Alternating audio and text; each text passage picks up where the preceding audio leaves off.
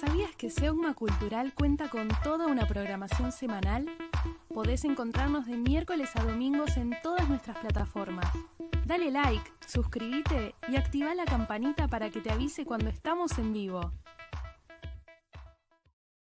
¿Tenés ganas de colaborar con Seugma Cultura? Te presentamos nuestra galera virtual. Podés escanear el código QR o ir al link de pago de la suscripción. Todos los ingresos son destinados al pago de esta plataforma que nos permite seguir conectados. Y si no podés aportar, no te preocupes. La casa invita. Gracias por tu aporte.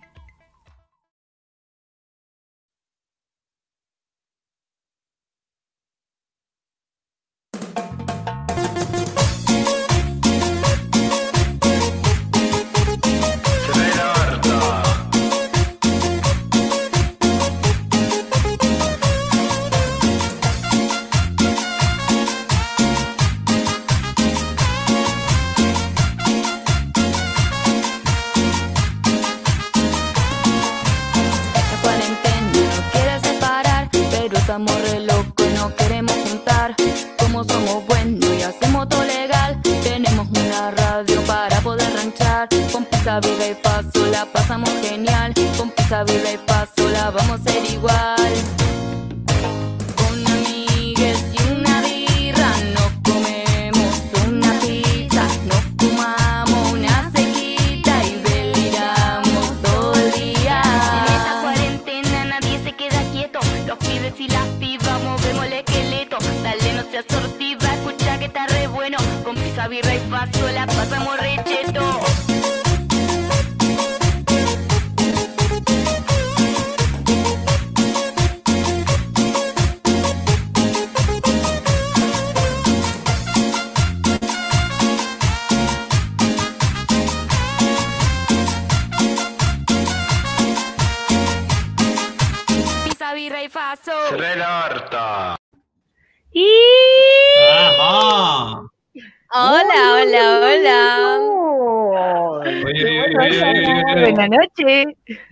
Qué buen momento. ¿Qué onda? ¿Cómo les va? ¿Cómo dicen que les va? Bien, hoy estoy re contenta porque es un Espera, día ¿podemos caluroso. empezar eh, aclarando una situación, por favor? Chan, chan. Sí, sí. Podemos... Muy ¿Qué eh? Estaba contenta. Se armó un quilombo. Se armó Ah. un quilombo. La- A ver, semana pasada estuvimos insultando... La semana pasada estuvimos insultando al aire, eh, destilando odio a pleno eh, y la verdad que hoy queremos pedir disculpas públicas al señor Pato que la semana pasada le hemos dicho cada cosa. Eh, nos juntamos, nos juntamos a hablar con nuestros abogados, abogadas, acordamos Sí, sí, cómo va a ser el pago, terci- ya llegamos a un hablamos. acuerdo. Nos sentamos. Sí, sí, sí. Me gustó, ¿eh? Me- Aplaudo, Pagamos cada aplaudo sus comisiones. Bien, Ah, un aplauso para Sí, nosotros. ¡Vamos arriba, carajo! Solucionamos las cosas como gente civilizada. No, Algo que nos Yo voy a decir caracteriza, algo. obviamente. Yo voy a decir algo. La verdad, Uy, uy, muy uy, uy. astutos, abogados, muy astutos. Y yo tengo puesto un bozal eh, legal. Hay cosas que me prohibieron hablar. O sea, bueno, está bien. A Tengo todos. anotado. Sí, sí, sí, se armó un quilombo. Tengo anotado las cosas que no puedo decir y bueno, ve- ve- vemos. Bien. Me gusta. Siempre legal. Pero bueno, son Siempre el cosas marco que- de lo legal. Tal cual. Eh, que hacen a la convivencia, ¿no? Nosotros tenemos que tener todo claro, todo legal. Y bueno, eso es lo que permite que estemos hoy, esta noche, ahora sí, eh, les cuatro juntes. Ah, obvio, como tiene que ser, viejo. Como Vamos. corresponde. La verdad que cuento sí, que antes de la salir gente me, se me asustó muchísimo. Vamos a darle un aplauso también a, a Handa, que posta, todo. Ah, increíble, aplauso, aplauso, aplauso. Por eso no nos Vamos, pudimos estamos- separar. Siempre, Porque era lo que quedaba en el medio. Somos más amigas que que- nunca. Yo estoy muy entusiasmado, ¿eh? yo la verdad estoy contento después de atravesar toda esa parte eh, tensa con los abogados, quilombo de acá, ¿Los de allá. Sí, los extrañé en todo momento, ¿eh? en todo momento. Sepa. nosotros a vos. Fueron Sí. momentos de tensión, Sí. sí, pero, sí, sí. pero acá estamos juntos nuevamente eh, para hacer eh, este programa que se llama Pizza Birra y Faso con ustedes, con nosotros. Hoy tenemos un programa. Tenemos muchas cosas, eh, así que espero que tengan ese para romperse, porque hoy hablamos de muchísimas cosas. Primero vamos a, en el Rinconcito Millennial, vamos a indagar acerca Ay, de nuestro vínculo con las redes sociales. ¿Alguien vio cómo Miren, salió mi cara Acérquense a la en el pantalla. Me encanta. a la basura? Hay un laburo acá. O sea, sea. tenemos banners. Esto es una profesionalidad jamás vista. Tiramos publicidad, tiramos banner, tenemos equipo completo. La ¿Qué verdad que? Che, y algo, no sé, algo que ¿qué no, algo ¿Cómo que nos olvidamos siempre, eh, saludar a la gente de Spotify también, que ahí tenemos Sí. ahí Ah. a los oyentes. Bien, bien, Saludos. Castillo. Saludos ahí de todo. lo de Misteriosa la Spotify. gente de Spotify. Raro el mambo, raro. Muy misteriosa la gente de Spotify. La verdad que no se entiende. No se entiende por qué nos escuchan, cómo llegaron hasta ahí. No sabemos si ¿De son de este país, si son de este planeta. Pero bueno, ahí están. Che, yo le Tienen quiero preguntar a la ver, gente. tienen que mandar mensajitos. Le quiero preguntar a la gente. Claro. Eh, primero, eh, ¿cómo andan? Segundo, ¿ya le pusieron like al video? Tercero, ¿están suscriptes? Cuarto, ¿les gustan las placas? Hay, hay para responder. Ah, Respondan, respondan. Muy bien. Muy bien, muy ¿Me bien. vieron la Eso me cara? que yo. Yo no la vi, ¿eh? Pero porque el micrófono me tapa la pantalla. Estoy vestida. Ay, no, por favor. Nicandro acá nos está amenazando, o sea, no querés meterte con nosotros, Nicandro, porque sabes que tenemos un equipo de abogados eh, eh, malévolos. O sea, los contactos de Castillo con sus columnas no son joda. Son trae eh, abogados del diablo, gente muy eh, que, que negocia con el alma directamente. Le vendemos el alma al diablo y todo, todo bien. Así que no te metas con nosotros. Eh, Uy, uy, uy. Bueno, hoy en el Rinconcito Mileña vamos a hablar nuestro, de nuestro vínculo con las redes sociales porque, bueno, vi un documental en Netflix que la verdad que no sé si era para ver en este contexto de pandemia, pero que lo único bueno, que hay ya es está, esto. no se puede desver. Claro. Así que vamos a hablar un poquito de eso. Después, eh, Junior, ¿qué nos traes hoy? Yo voy a esperar mi placa y cuando aparezca mi placa voy a hablar. Chan, chan, Ay, chan. me encantó, ¿Quiénes misterio. son esas tres personas tan hegemónicas que aparecen en nuestra pantalla? Hay una que no conozco. Bien, hoy voy a contar un montón. Hoy volvemos con chimentos que nadie pidió, como lo pueden ver ahí en pantalla. Eh, hoy hay bastante para hablar. Tenemos el conflicto de Yatra, Tini y Dana Paola y todo lo que ha sucedido en base a esto y una pequeña reflexión con respecto a esto también. Así que eh, nada, hoy se pica, se pica y quiero contar que he tenido ayuda en esta columna, así que tengo audios de fuentes. ¡Apa! Ah. No, Quiero Yo preguntar de todo. Bien. No puedo preguntar, no, no se puede preguntar ahora. No, espera la columna. Hay que esperar, claro. No seas ansioso. Claro. Cual, Castillo, amiga. vos que nos trajiste. Espero mi. Ah, pensé que no tenía. Pensé que no tenía yo foto. Eh, mira, yo siempre pienso en ti. ¡Ah! Hermoso. Mira. ¡Ah, Mirá, me encantó. Me encantó Qué esta, imagen de acá. Me siento muy bien. Bueno, Y acá te vamos a miro, hablar de- del señor de la pantalla. Eh, ¿Cómo se No sé llama? quién es. Espera. A ver, bancamos un segundo. Víctor Lustin, el estafador del siglo XX. Eso voy a hablar hoy yo. Me encantó. Me encantó. amigo. Uy, Hizo uy, uy, uy. estafas. También quiero preguntar todo. Bueno, hoy tenemos muchas eh, sorpresas también, porque ustedes no saben que hay, va a haber, cosas nuevas pueden suceder. ¿Qué le- Solo eso voy a decir. Nosotros somos un equipo acá, estamos acá. ¿Qué pasa? ¿Qué pasó? Pato, ¿puedo preguntar si trajiste algo o qué, vamos, qué va a pasar? Siempre, amiga. Obvio, preguntame lo que vos quieras. Bueno, Siempre, no quiero meter la pata. Pata. No, amiga, vos nunca metés la pata. Vos sos, Más que vos nada sos- por el bozal vos sos legal. muy inteligente, amiga. Claro. Claro, estamos acá. Al menos no intencionalmente. Eso ya lo descubrimos. Eso ya lo descubrimos, Noni. No intencionalmente, por lo menos. No, no, eso es de ya. Pero bueno, es cierto que acá estoy eh, con el contrato en la mano, hay cosas que no puedo decir yo tampoco. Y bueno, Bueno, como, como sutilmente. Algo que a mí me sorprendió mucho, y esto fue lo que hizo un quiebre, ¿no? En, en toda la negociación, mientras hablaban los abogados, las abogadas que discutían. Yo miraba para adelante, no miraba a nadie, puse mi cara de póker. Muy y en bien. un momento me toca de costado Jordan, que de paso le mando un saludo, que me representa desde lo legal, Jordan, de feliz cumpleaños, mi gran abogado. Mi cum- apoderado. Lo de las conoce. cosas, eh, mi apoderado. Y en un momento me dice, che, mirá, mirá, este- mirá acá este, este ítem que pusieron. Y dijeron libertad absoluta. Vos lo que vos quieras. Y yo agarré lo- y me dice, eh, acá está todo bien, amigo, me llama para estas cosas, me dice. Y yo agarro y le digo, ¿vos, vos decís que está todo bien? Está todo bien, listo. Y acá Y estamos. confianza. Y yo Siempre la confianza. acá, me senté y estamos esta.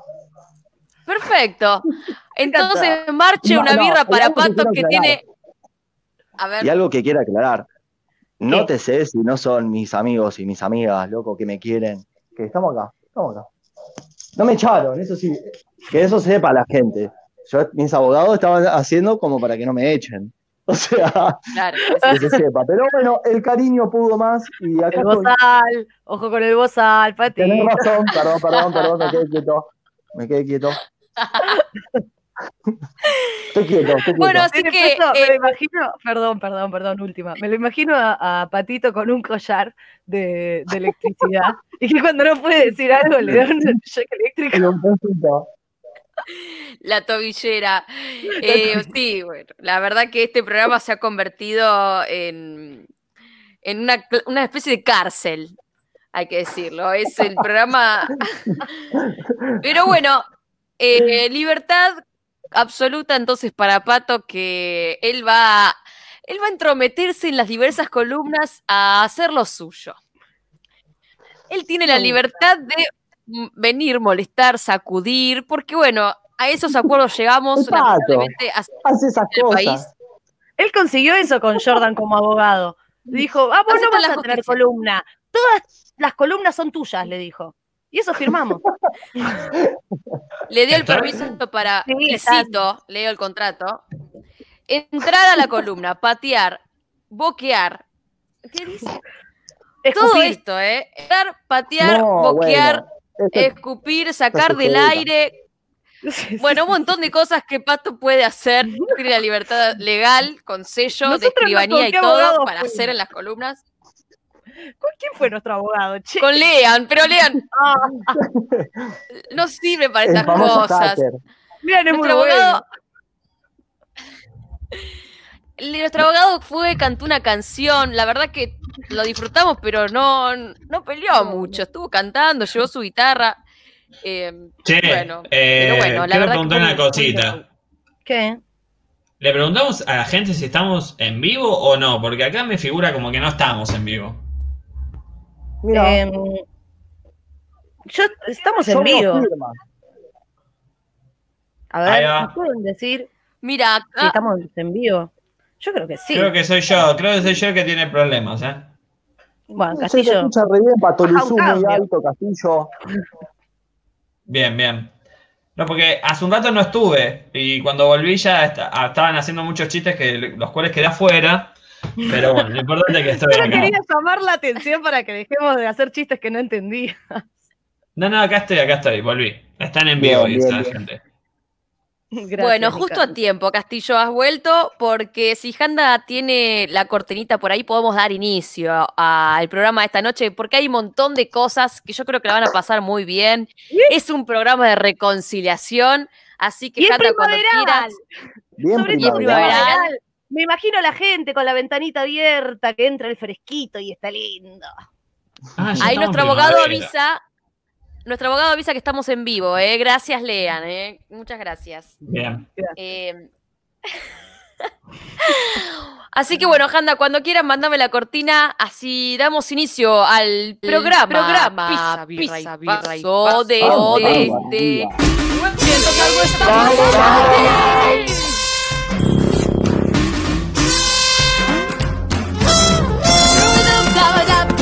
Dabba dabba doo da.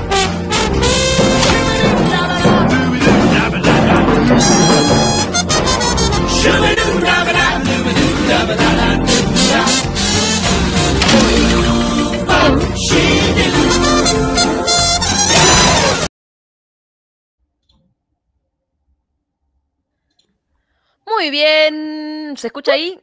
Muy bien. Sí, sí. Bienvenidos entonces al Rinconcito Millennial. ¿Están todes? Sí. Todos. Tengo muchas preguntas para hacer. Bueno, espera. Vamos a primero introducir un poco de qué se trata esta columna. Demasiada Eh, no sé si libertad. ustedes- Pato. Claro, que ella quiere empezar a patear Pará. todo apenas se termina la columna. perdón, perdón. Amiga. Anotá esa pregunta. Vamos a darle un contexto a, a la columna de esta noche, porque mm, esto tiene que ver con un documental que está en Netflix que se llama The Social Dilemma, el dilema social. Eh, no sé si lo vieron, ¿alguno de ustedes lo vio? Sí, vi, vi hasta la mitad. Bueno, me Me sirve. faltaron 20 ¿Qui- minutos. 20 minutos para terminarlo. Uh, Yo lo arranqué a ver, pero me fui. Esa es mi realidad. Que a mí me pasó la misma. ¿Qué pasó? ¿Les aburrió? O... No, no, no, no. Lo vi interesantísimo, pero estaba cenando y dije, no, no tengo ganas de pensar. Y lo saqué. Claro, claro. a mí me pasó parecido. Yo eh, lo, lo empecé a ver, me pareció súper interesante, me senté a prestar atención, pero estaba cocinando y trabajando, entonces fue como que lo vi mientras hacía cosas y ya llegó un momento que empezó a tirar muchas pálidas y fue como, no, bueno, bueno, chao, voy a poner Claro. música. fue mucho. Sí, es, no es para ver antes de dormir desde ya. Si todavía no lo vieron, no les recomiendo que lo vean antes de dormir. Antes de dormir se ve cosas pavotas como Sabrina la Bruja Adolescente o Los Simpsons, eh, pero no se vean este tipo de documentales.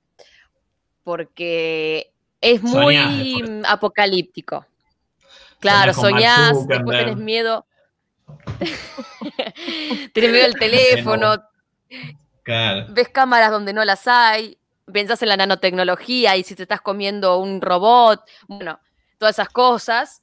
Eh, pero fue muy interesante, yo lo vi de día temprano y con ganas.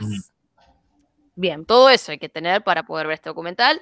Si no lo vieron, les cuento un poquito de qué se trata. Eh, habla de la, de la relación que tenemos con las redes sociales, con las notificaciones, con, bueno, la información que damos, con cómo existe a nivel virtual un parámetro de nuestra personalidad que nos recomienda cosas. Bueno, Castillo habló en su momento, en una de sus columnas, de mm, si realmente estamos decidiendo o si las aplicaciones deciden por nosotros, cuando Mm. nos recomiendan cosas.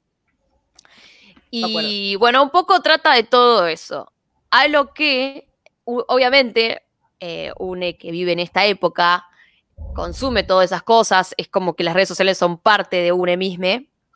Eh, nada, te, te, mm, te empuja un poco a cuestionar qué consecuencias tiene esto, primero para tu vida personal y después para la sociedad, porque también habla de cómo eh, en estas burbujas que generan las redes sociales, uno puede creer cualquier cosa del mundo, porque se rodea de gente que piensa igual que uno.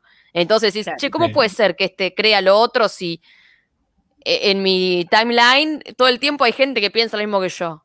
¿Qué onda esto? Y eso claro. sucede.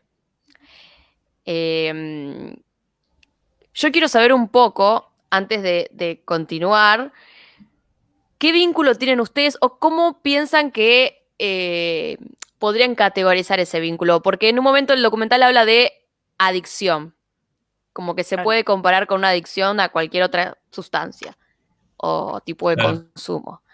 ¿Creen que pueden llegar a ser adictes a las redes sociales? Mm. Yo creo que sí. ¿Que nosotros o, o personas adictas? No, no, No, no, no, ustedes.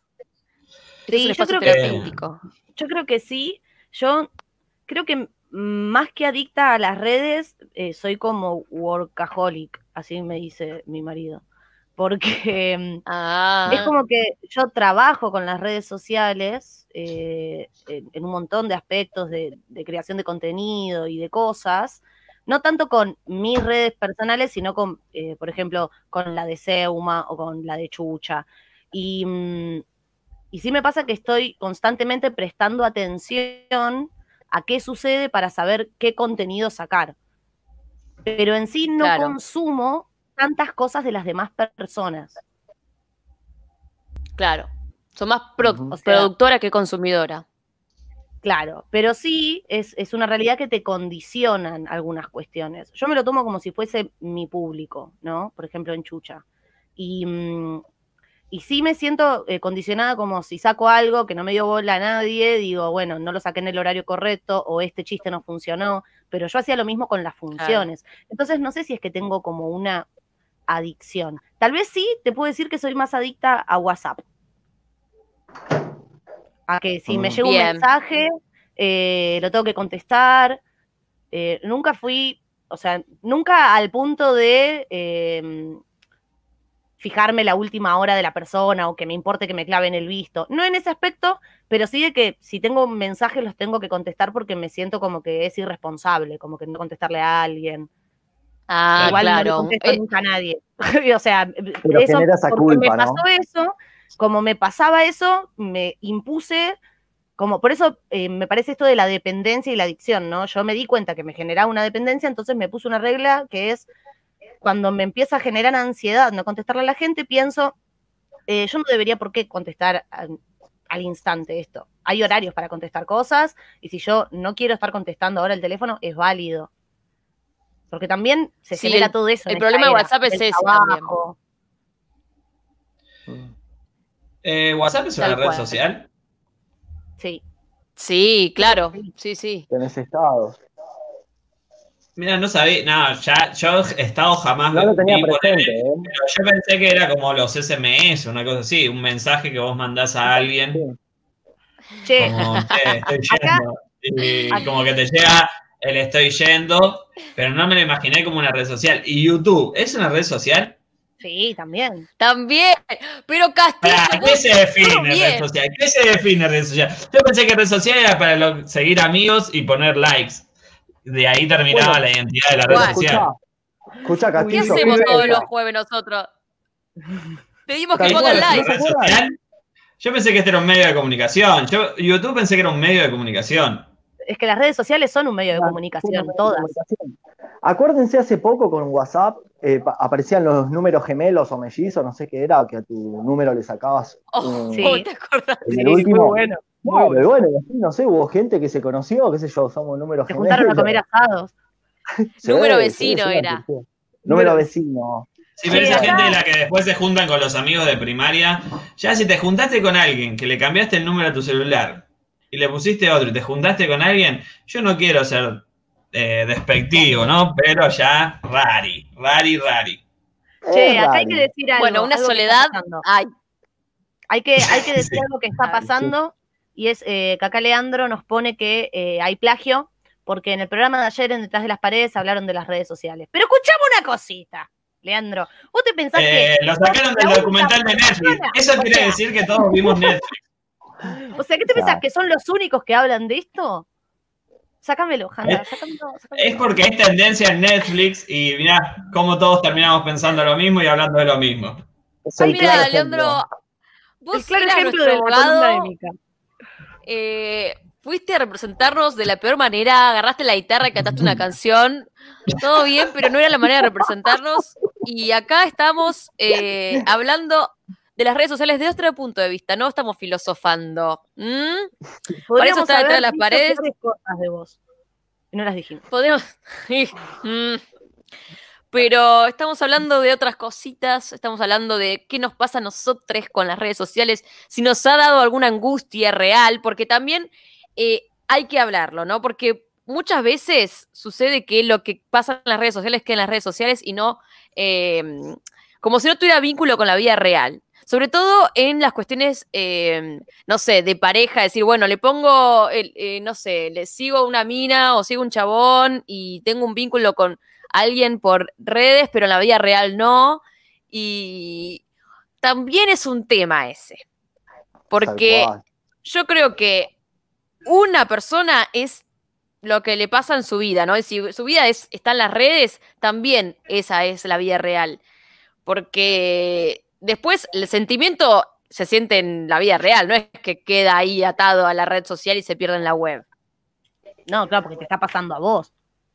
O sea, Tal cual. es el intermediario. Igual es, es raro porque se configura, se configura como una realidad paralela. No sé si vieron el capítulo de South Park, el de que en vez de ir al gimnasio la gente empieza a ir a, a cibers para aprender a usar el Photoshop y photoshopearse las fotos de ellos. Entonces, cuando presentan a su pareja, en vez de presentarla físicamente, le muestran la foto que tiene eh, de perfil. Y es como una persona Sí. completamente distinta a la de la realidad. Y hay una configuración paralela que se genera. La Second Life. Claro, claro, sí, pero bueno, es, es una mm, es una virtualidad que te permite ser otra persona de la que sos o la que te gustaría ser, ponele, eh, pero no deja de estar vinculada a la first life, o sea, la persona que sos y las angustias y la soledad, como Si Nada, un día los tenés vi- un, si un día tenés un mal día, no tenés que entrar a las redes, porque generan mucha angustia y mucha ansiedad. Eso es una realidad. Las redes generan eso. Tener tanta información sobre lo que está haciendo otra persona eh, en este sistema capitalista tan competitivo, eh, angustia mucho. Tenés que estar como bien de autoestima para poder estar en las redes. Y eso es una construcción social, no es que vos tenés que estar bien de autoestima sole. Por eso en su momento le habían sacado, ahora también se lo sacaron, el, el número de likes de las publicaciones. Sí, pero yo creo que más allá de, de- de cómo estás vos para entrar a redes, o sea, es medio inevitable porque el mundo está, nada, eh, ahora estamos en pandemia y obviamente que no tenés muchas cosas que hacer más que entrar a redes, sino de ser consciente de, este, de esta burbuja algorítmica que sucede y poder entender que lo que pasa en nuestro feed no es lo que pasa en la vida real, como no hay Mm. nada que reemplace eh, el vínculo persona a persona, el vínculo de la calle, el vínculo de salir a compartir con otra gente de otros ámbitos, porque no es termómetro de nada una encuesta de Twitter, una encuesta de Instagram, eh, no es termómetro de nada tu, la gente que sigas, o sea, porque es tu círculo, o sea, yo obviamente elijo seguir gente que eh, no me genera angustia, no voy a seguir a Jimena Barón, si bien la seguí un tiempo, pero es como no me interesa ver todo el día tu culo. O sea.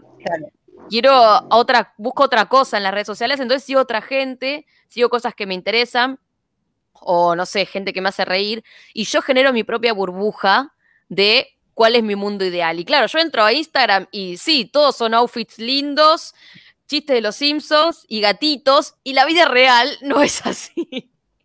Entonces es como poder entender que, eh, que no funcione como una caverna nuevamente, eh, volviendo a la alegoría de Platón, y acá me pongo un poco detrás de las paredes, que no funcione como esa caverna, ¿no? Como ser conscientes de que, eh, nada, son empresas que lo único que quieren es vender, y la idea es que vos pases más tiempo ahí para que puedas ver más publicidades y ellos puedan seguir generando dinero con eso.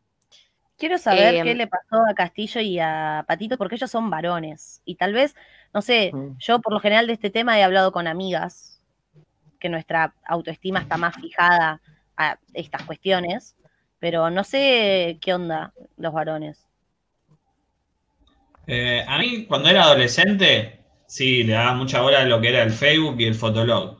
Pero llegué hasta ahí. Eh, después, Instagram Fotolog. estuve el año pasado. Instagram estuve el año pasado por presión de, de mis amigas, de, bueno, de Seuma, todo, me estaba perdiendo como cosas que sucedían ahí. Pero no Claro. sé, no me gustó tanto. Facebook lo cerré, como que ahora si decimos que YouTube, WhatsApp es una red social y bueno, qué sé yo, sí, yo mando mensajes por WhatsApp, veo videos en YouTube. Ahora, no sé si es una red social, a mí me resulta raro. Es una red social. Pero sí que lo es. si eso no es, Castillo. Es así. Pero no es igual Aclaremos- que Instagram, por ejemplo. ¿Qué lo hace red social? Me está matando esa pregunta. Voy a googlear El vínculo con definición. lesotres. No sé la, la respuesta, qué sé yo, la, la teoría. Estoy googleando la definición. Dice, Bueno, una red pasó- social, perdón, eh, leo esto y, y- No, por favor. Una red social es una estructura social, bueno, compuesta por un conjunto de usuarios que están relacionados de acuerdo a algún criterio. Punto. Ah, Entendamos algo también, porque Castillo es parte de esa brecha em, digital que en el conurbano profundo tarda en llegar. ¿Sí? claro. Ah, A nosotros Sí, nos sí, sí. tarda en llegar em, las redes que funcionan en el primer mundo, como TikTok. Recién ahora estamos nosotros eh, viendo qué pasa en TikTok y TikTok está hace un montón de años ya. Y a medida que vas entrando a el interior del país, te vas dando cuenta que la gente sigue usando Facebook nada más y ni conoce lo que es Instagram. El caso de Castillo, ahí lo tenés, acá lo tenés. Yo estaba ahí. la- había una vaca que me hacía de señal a mí. Imagínate.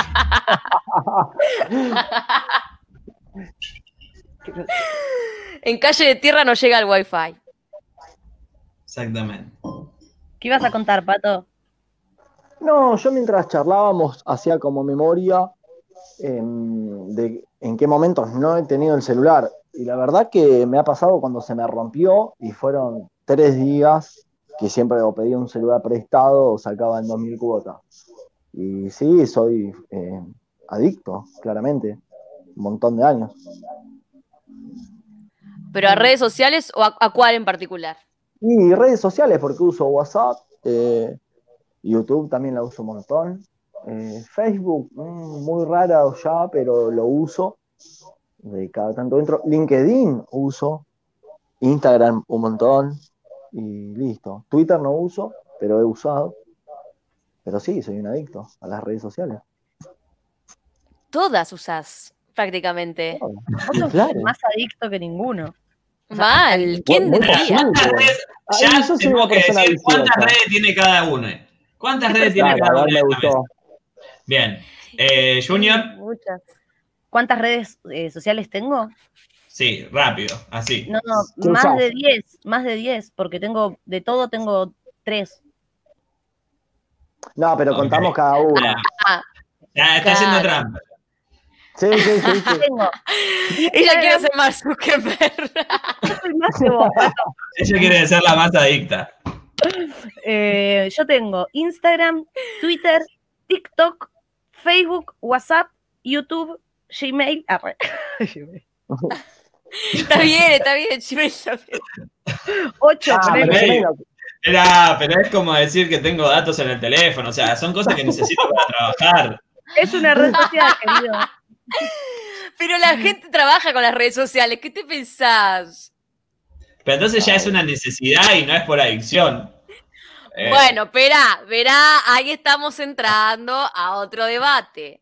¿Qué pasa? Hay muchos comentarios también, ¿eh? Después. bueno, para, acordarme. leamos, le- leamos, leamos comentarios, tienen razón, porque esto ya se va a tornar muy profundo. A ver, quejando elija uno. Pone Lala Liebana. Yo tengo varias relaciones de amor con personas desde hace varios años vía redes sociales. Pasamos por MSN, después a Facebook, ahora WhatsApp e Instagram. Ah, construyó todo un vínculo. Fueron pasando varias novias de esas personas, diferentes circunstancias. A veces dejamos de hablar, otras veces volvimos. Tiene todo un vínculo de red social. Es como haberlo conocido en el chat de la carita, que no me acuerdo cómo se llama, y, y lo- lo- se fueron mudando de red social. Claro, bueno, porque habilita otro tipo de vínculos. Eh, mm, vínculos esto, a distancia.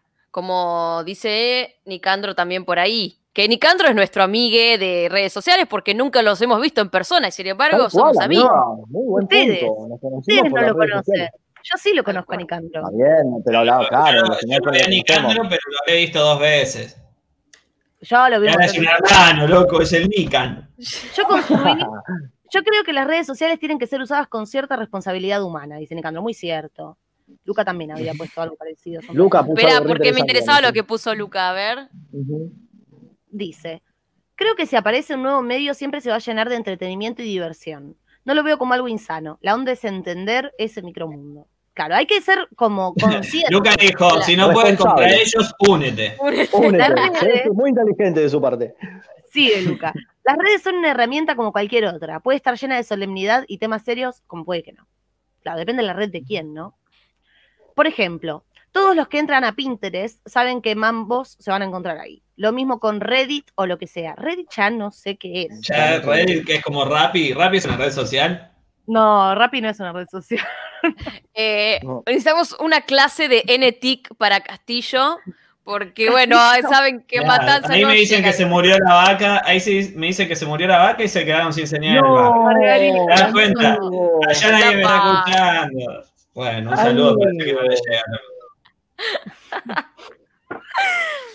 Eh, Espera, porque lo que decía Luca em, Acá puede ser dice, cierto. La gente se pelea. Este, este tema es muy polémico. O sea, todos se pelean porque vieron el documental de Netflix. Eso me parece lo más eh, impactante. Es como, yo lo vi primero, yo tengo más derecho a hablar de esto. voy a No Todos vale. pagamos la suscripción, loco, todos pagamos la membresía. Y aparte, no voy a se vale leer el porque comentario para la gente de Spotify. Gente de cronológicamente. Spotify. Leandro puso. A Eh, ver, ¿Dónde aprendiste eso, Lucas Soto? Ayer, en Detrás de las Paredes. Ahora sí. eh, es una chicana injusta porque la verdad que tranquilamente podríamos haber hablado nosotros antes, pero bueno, las circunstancias dieron que los miércoles hay, un programa y los jueves hay otro. Cronológicamente Claro, no nos convino, nada más. Tal No cual. como ustedes que hablaban de aliens, invitaban un alien justo cuando antes lo habíamos hecho nosotros. Hay que decir las cosas como son. También es eso. Y no manden carta documento, ya estamos hinchados los huevos, los ovarios, todo ese mambito, basta. Basta de carta documento. por un Em, tiempo, por Espera, un porque yo quería decir Por algo con respecto. Con respecto a lo que decía Luca, em, que es muy cierto, puede haber cosas buenas, obviamente, no es que todo es eh, apocalíptico en las redes sociales, pero también eh, uno responde a los criterios de una empresa que ni siquiera tiene oficinas acá en, nuestro país. Em, hay un video que vi hace poquito de una persona que yo siempre recomiendo en, en este programa, que es Ariel Barbero, eh, un Instagramer que hace todo videitos sobre la cultura popular y habla de la censura que hay en Instagram y en este tipo de redes sociales y cómo los artistas sufren esa persecución. Por ejemplo, a él le han bajado la cuenta por mostrar desnudos o hay gente que, ponele que eso es un poco más jugado, pero ponele hay gente que le cierran la cuenta por, no sé, ser esa persona, una persona eh, no binaria, ponele, o una persona trans.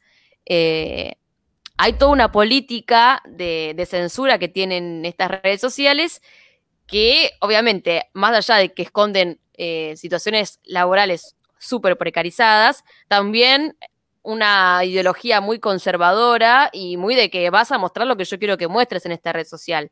Entonces es como que, bueno, el mundo también es otras cosas y con esa excusa solo es un mundo de felicidad y pavadas o Bueno. lo que... por- o puede ser cualquier cosa, porque el ejemplo que usan en, en el, en el documental son estos grupos eh, enraizados que, nada, vos te empezás a, a- a rodear y a seguir de gente que está, no sé, enojada con Cristina y obvio que vas a terminar en el balcón de la casa de Cristina gritándole que es la culpable de todas tus desgracias, pero porque tu mundo se reduce a eso, entonces pensás que está bien y que es coherente, eh, no sé, eso o ideas como que las vacunas no funcionan, la tierraplanismo, Mm. cosas así ya delirantes, pero que hay gente Claro. que las termina creyendo de verdad. Eso es lo preocupante, como el lado B de Sí. las redes sociales. Bien. Así que apaguen este, este programa y vayan a leer. Bueno, em, ¿Qué? ¿Qué te pasa? el diario. No, mentira. Eh, No, estamos- no, yo creo que hay que hacer un uso responsable, tratar de, a modo de, delay, reflexión, de conclusión, podemos decir que, em, Sí, una banda. ¿ustedes de delay. dicen? Sí. Pero estás re bien, Uh. amiga. Estás re bien, estás re bien. Bueno, a modo de conclusión digo esto y ya cerramos así, seguimos con el programa. Eh, nada, ser conscientes, obviamente, de todo lo que con lo que nos vinculamos y para qué lo queremos usar. Y cuando eso, cuando ese vínculo se traslada a la vida real y a, a una angustia, a un estar pensando qué tenés que subir, qué no tenés que subir, los horarios o eso también profundizarlo y tratar de, de- de hacer un manejo responsable y consciente de, de las herramientas que otros nos proporcionan. Eh, nada, y ven el documental que está muy bueno y podemos seguir charlando, o escuchen detrás de las paredes, porque también es lo mismo, ¿no? Sí, sí, sí, sí. Dale, amiga. No, muy, muy bueno, amiga, muy interesante. Eh, sí, vamos a poner unos aplausos. Vamos a poner unos aplausos sí, sí. porque Dale, ¿qué dale. Bueno, gracias, Sí, chiques. la verdad que es muy interesante. Muchas gracias a todos. Bien, Nani. Cuando quieran, eh, cuando quieran, charlamos de redes sociales que a mí me interesa muchísimo como comunicadora. Así que, chiquis, quédense ahí porque todavía queda mucho más de piso de Virreifazo esta noche. Sorpresas, hay Sorpresas, hay anuncios, anuncios, así que quédense. Quédense, Uh. quédense ahí. Pongan like, Pongan pongan like, like, seguime, todo like. eso.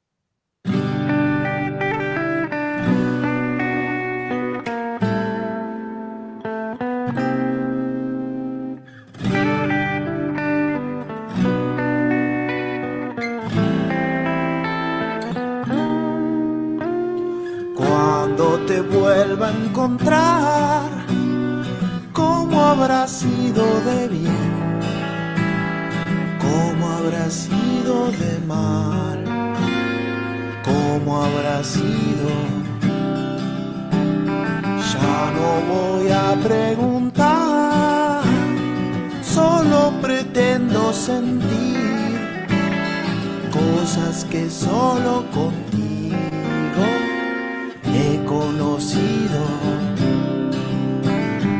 Bien, muy bien, todo el mundo gira y nosotros también.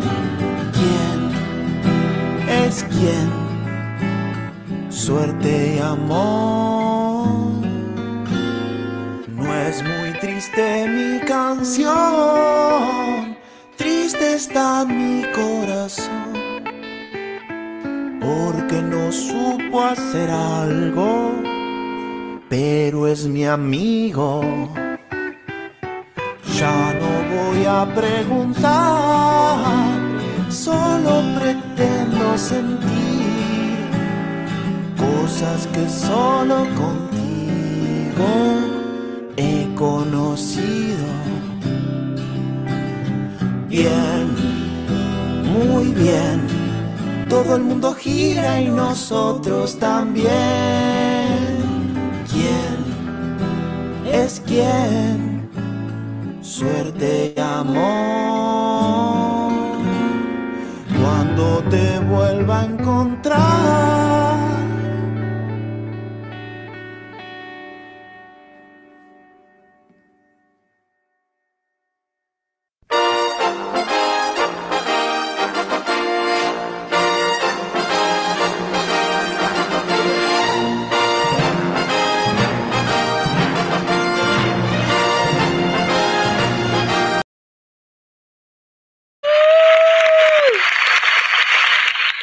Aló,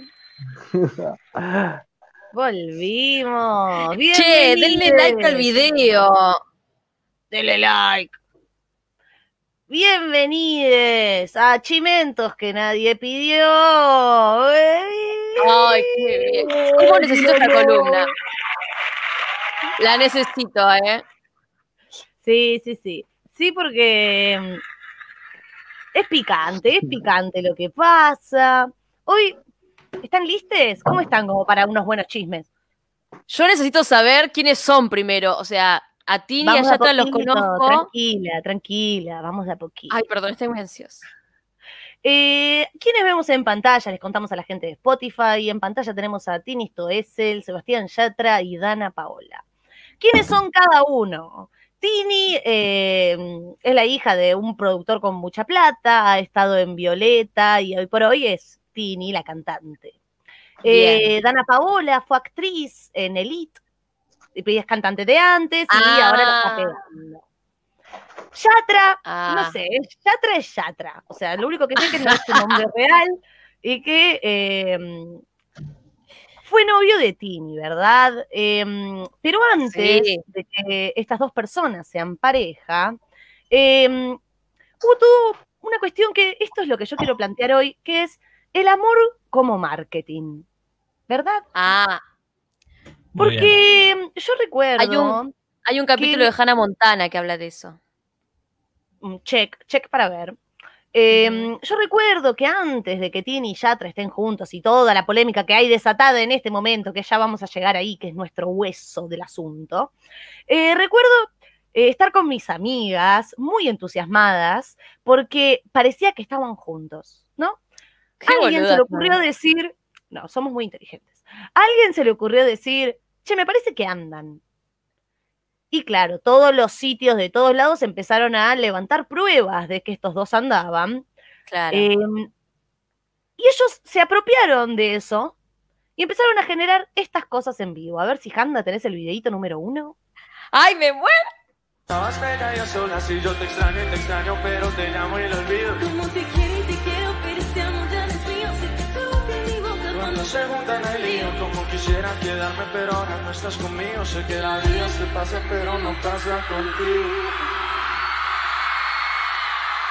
¡Ay! Esas cosas hacían. Uy, uy, uy, uy, uy. Rari.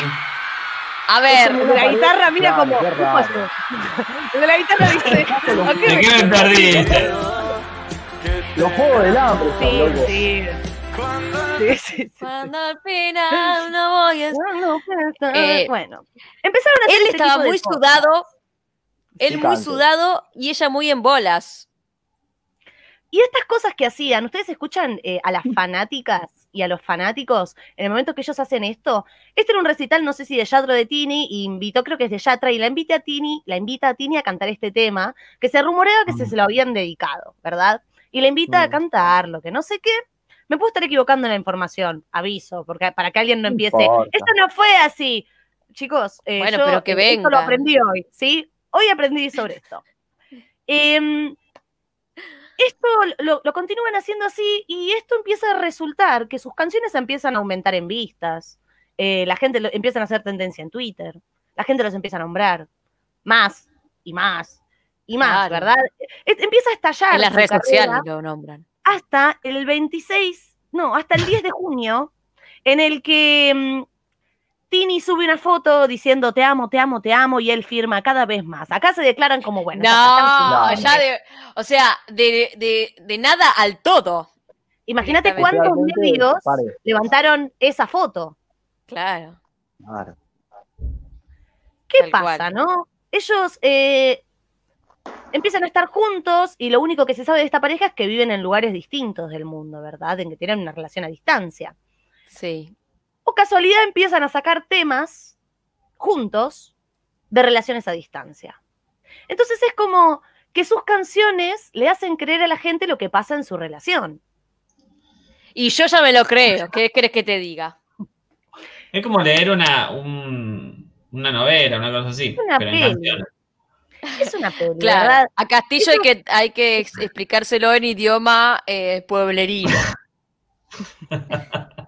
Empiezan a explotar sus carreras, sacan muchísimos temas juntos, todos hit, todo tendencia número uno, número uno en el país, oye, número uno en el país, Cristina. Los temas empiezan a sonar en los Ah, boliches, Cristina. y empieza la cuarentena. ¿Cuál es Cristina? ¿Qué canción es? eh, La de Porque sigo la bandera, la de Néstor y Cristina, No, como no dice. Maradona. La de me ver. llamo Cristina, Cristina, Cristina, Cristina. no es esa. Cristina, eh, Yatra, a ver si puedo poner un pedacito y sabemos bien cuál es. Acá. Ya, ya, te, ya te lo resuelvo. Para, para que salta el anuncio, Ojo, ¿eh? ¿eh? Vos pedís Castillo, yo te ofrezco. Soy soldada de Cristina, ¿cuál es? No, esa no es. Esa no es. Cristina, Cristina, Ah. Cristina, corazón. Mira, Eh, que- ahora cuando lo pueda poner, yo te voy a mostrar qué canción es. A todo esto surge de la nada esta otra muchacha. ¿Quién es esta La otra mala de élite. La mala de élite. Ahí esto es como una novela en la vida real. Mientras sacaba temas, ¿verdad? Eh, ella era actriz de Elite. Nadie la conocía mucho por su carrera musical. Sacó un tema que se creo que se llama Paolo o algo así. Y después sacó otro tema que se llama Mala Fama. ¿Verdad? Em, Sí. No la pegaron mucho los temas, o sea, como que no era un artista súper internacional a nivel de Tini o al nivel de Yatra. Y se empieza a rumorear que va a tener una colaboración con Yatra en un tema. Todo el mundo empezó a decir, Yatra la va a cagar a Tini, Yatra la va a cagar a Tini. Todos los medios diciendo la nueva Ah. colaboración musical. Rarísimo esto Ah. que generan los medios, ¿no? Ya vamos a Ay, hablar de chicos. eso. También es como, dale, necesario, no pueden cantar y ya. Mira, esa es. Algo en el destino me. Ah, te dije mi nombre y no sé Ojo, dónde. trabaje el video. Ojo, ojo con el tema del Ojo, no, copyright. no, no, no, fue un pedacito. Em, ¿Qué pasa? Em, empieza la cuarentena, que qué sé yo. Em, Yatra empieza a subir muchos videos con Dana Paola, se empiezan a firmar fotos medio como tirándose onda. Y diciendo, A todo esto Yatra seguía con Tini. seguían a distancia. Cada vez que les hacían una nota y les preguntaba cómo estaban, Tini decía, ahí no estamos muy bien, decía. Ay, me imagino. Pero nadie dice eso, ¿entendés? Vos estás mal con tu pareja, no lo decís en una entrevista. Pero ella lo decía. No, no, y bueno, Por eso estamos bien, la es canción que dice que complicado. no estamos bien. Un día anuncian los dos por Twitter, por ambas cuentas, que la relación se había terminado. No. Y yo que me estaba emocionando y ni había empezado la historia. Se Espera, separan. espera. eh, ¿Y qué tiene Yatra que ver Dana. Paola en todo esto? Se separan. Es Ellos, cada vez que le preguntaron tanto a Dana Paola como a Yatra si estaban juntos, dijeron que no, que solo eran amigos, que no sé qué. Sacan el tema que se llama No bailes sola, que dice No bailes ¿Sabes con el sola. tema que dice, te cagué con. A mí no me gustó el tema. Y eh, Tini a los dos días. Y Tini, a los dos días, después de haber llorado en una nota porque se separó, que no sé qué, saca, ella dice que te quiere, pero no te quiere como yo, yo, yo, Eh, con Kea. Rompiéndola, tema tendencia número uno, allá traía esta que no la conocía ni el moño, también le fue re bien. Eh, Perdón, Junior, y algo que suma a eso, algo que suma a eso es que Kea se había separado de Nicky Nicole. que también es tendencia número uno. Ah, esa es otra del mundo del trap. Bueno, pues más allá de picantear la situación, de, chisme que genera esto en la sociedad, quiero hacer foco en la violencia de la cual eh, estamos eh, siendo entretenidos, ¿verdad? Uno dice, uy, esto es entretenimiento, me encanta. Como Pochoclo miro esto, digo, ay, ¿qué pasó con esta? ¿Qué pasó con la otra? Pero ningún entretenimiento es apolítico. Nada es inocente, ¿verdad? Claro, Eh, porque ven, tiene unos comentarios re eh, basura y seguro. Y además, ¿de qué es de lo que disfrutamos de esto, no? De ver cómo eh, estas dos pibas, que son unas cantantes repiolas, que están despegando en su carrera, el conflicto es que se pelean por un chabón. Y el chabón, Dandy, en el medio, en la foto, diciendo, están las dos conmigo, las fotos que le firman, eh, vos la hiciste re bien, que no sé qué. Y ahí empiezan a aparecer. Y, y empiezan a pasar estas cosas que hacen los medios. A ver si, Janda, tenés el videito número 2. Chipato, ¿dónde qué está? ¿Con Yatra? ¿Vas a actuar? Sí. ¿Cómo están Sí, sí. ustedes? Él, él habló hace poquitos días de vos, habló re bien de vos, que tiene un gran recuerdo, que están súper bien. Pero ¿Vos tiene cómo otra estás? novia. No sé, no, no sé. ¿Ah, no? No sé, yo no. Yo le ¿Qué quiero a no Tini cómo está ella, no ¿Qué problema hay? No, Qué actuación que hace el No, no periodista. sé cuál de todas las preguntas que Ah. cómo estoy yo. Sí, ¿cómo Sí. estás vos? ¿Cómo estás vos? Sí. Eh, Incómodo. María Laura. Santillán, una hija de. O sea, hermana, sos una un basura. sos una basura. Venía a buscarnos, María Laura Santillán. Eso no se hace. No Eso se no hace. se hace. Eh, pero los medios empiezan a generar estas cosas, ¿no? Como una ambigüedad, una competencia entre dos artistas. Eh, tranquilo, Nicandro, saca, sacalo, sacalo, Janda, porque por eh, favor, esto es un llamado a la, a sociedad. de, de Nicandro ¿Qué, le van a sonar. qué pasó? ¿Qué pasó? Uy, no, no, no, perdón, me encanta esto. Quiero audios de Nicandro, ya.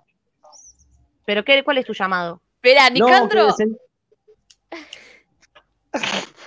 Que desenchufen a Contempomi, loco. Está a 2.20 todo el tiempo, basta, que lo desenchufen. Eso quería decir nada más. Quiero escuchar a Nicandro ahora. ¿Quién es Contemponi? Bebé Contempomi apareció en el video recién. Ah, sí, sí, el, Ah, el que le hace entrevista a la gente de la música. oh, Exacto. Tiene un programa de radio. ganó un gran hermano. Ah, es el Mayarto. primo de, Ma- eh, de Malena Pichot. No, tiene cualquiera, iba a decir el primo de Malena Pichot y ese es el otro rugby. Ah, no, sí, son familia. Bien, bien. Sí, lo correcto. Ojo. Mira, vos Bueno. haces tu propia columna de chimentos, Pato. O sea, todo bien Perdón, es que yo me pongo farandulero. Familiares Bueno. que no sabías, se llama. Eh, los medios empiezan a generar, ¿verdad? Todas estas cuestiones. Y eh, vamos a escuchar unos, unos audios que, que me ha enviado Nicandro, que fue quien me produjo esta columna, Nica, Te va a caer. El dice- especialista. Él trae más información que suma, ¿eh? Ok, y además, también tengo la teoría, déjalo porque desde que estoy con lo de cultura pop estoy recolectando información de todos lados. Em, bueno, eh, la teoría de que en realidad todo lo que pasó con Dana Paola y Yatra es todo, absolutamente todo marketing. ¿Por qué? Ah, Eh, porque hay dos cosas. Primero, eh, Tini en la nueva canción que va a sacar hoy mismo tiene una parte Ojo. donde dice, Oh, ahora sé de dónde Mm. viene tu mala fama, eh, claro. pero el que las hace las paga. Bien, mala fama es un tema que es como icónico y reconocido por Dana Paola. Entonces todos dicen, uy, le está tirando beef a Dana Paola en una canción. Claro. dijo eso. Y Pero ya es muy alevoso, o sea, ¿hace que cuántos años? Es que, bueno, esa canción fue para, para- dedicada a Dana Paola. Pero Tini salió a Claro, decir sabe este mucho. tema casualmente se escribió y se compuso hace un año y medio atrás. Entonces, nos Mm. quedan dos cosas. O la primera, Tini está mintiendo y está ventilando absolutamente todo lo que pasó en esta canción. Ah, o puede ser. segundo, nos mintieron todos y todo este drama, esta cosa de Dana Paola, Yatra, y ella fue planeado hace un año y medio atrás. Yo voy por esa, ¿eh? Yo voy ay, por ay, esa. ay. Alejandro, eh, a quien vamos a hacer una propuesta en vivo para la semana que viene, no, la próxima, la columna de Chimentos. Si Nicandro eh, nos acepta, nos encantaría que venga a presentar su propia columna de Por Chimentos favor. para el después que viene, no el otro. Nuestro Así ángel de. Ah, Si Nuestro querés- ángel de Brito. Porque está haciendo su propia columna. eh, ¿Cómo se llama en su propia Instagram. columna? Él está haciendo cultura pop, se llama. Está haciendo un segmentos en Instagram eh, contando. eh, es como esta columna, pero bien hecha, o sea, como debería ser. Claro. Claro. Y, Profesional. una, y unas buenas recomendaciones musicales también, hay que decirlo. sí, sí, sí, Está muy bien, No, nosotros Bueno, seguimos. ¿A qué quiero ir con todo esto que he traído hoy, verdad? Eh, ¿Esto es entretenimiento? Sí, más allá de saber si es mentira, si no, quién es la mala, quién es el malo. ¿Por qué no cuestionamos un poquito qué es lo que nos entretiene de esto, verdad? La pelea de dos pibas que se termina diciendo después que se hicieron conocidas por haberse peleado. Y en cierto punto, ¿esto es cierto? ¿Por qué las pibas solo pueden hacerse conocidas si se pelean entre sí o se pelean con Yatra? Porque paralelamente, hace una semana y media, Tini sacó con Lola Índigo y con María Becerra un temón que se llama Hype, que es de María Becerra y lo reversionaron. Eh, y está muy bien. Nicky Nicole hace colaboraciones con Kazu. Eh, Tini tiene, eh, si no me equivoco, también una colaboración con Kazu. O sea, las Claro, pibas hay que descartar a Yatra. No la pegan. Las Claro, en, en mi, no les va en mi imaginario. Como cuando se pelean entre sí. Y para la frutilla del postre, eh, todo esto, que es como un conflicto internacional, llega a cómo las pibas que son más del interior del país y tal vez no son tan internacionales, se quieren colgar de estas situaciones también para poder pegarla. Porque es lo que nos venden, ¿verdad? Y eh, traje el último videito, que es que se ha acusado a Floppy Tesouro, que la verdad yo no sabía quién era hasta hoy, eh, porque sacó un tema y eh, dicen que hay muchas similitudes con el tema de Tini, que sacó con Kea. Oh, oh, oh. Entonces va, a que le hacen, le van a hacer una nota sobre el tema que sacó y la productora le hace esto. A ver, Handa, si está el tercer video. Recién hablamos de Tini, Tini, Tini y acá Sí. está Floppy, Floppy, Floppy. Sí. Así que vamos a ver la comparación y vamos a ver si Floppy le copió o no a Tini. A ver.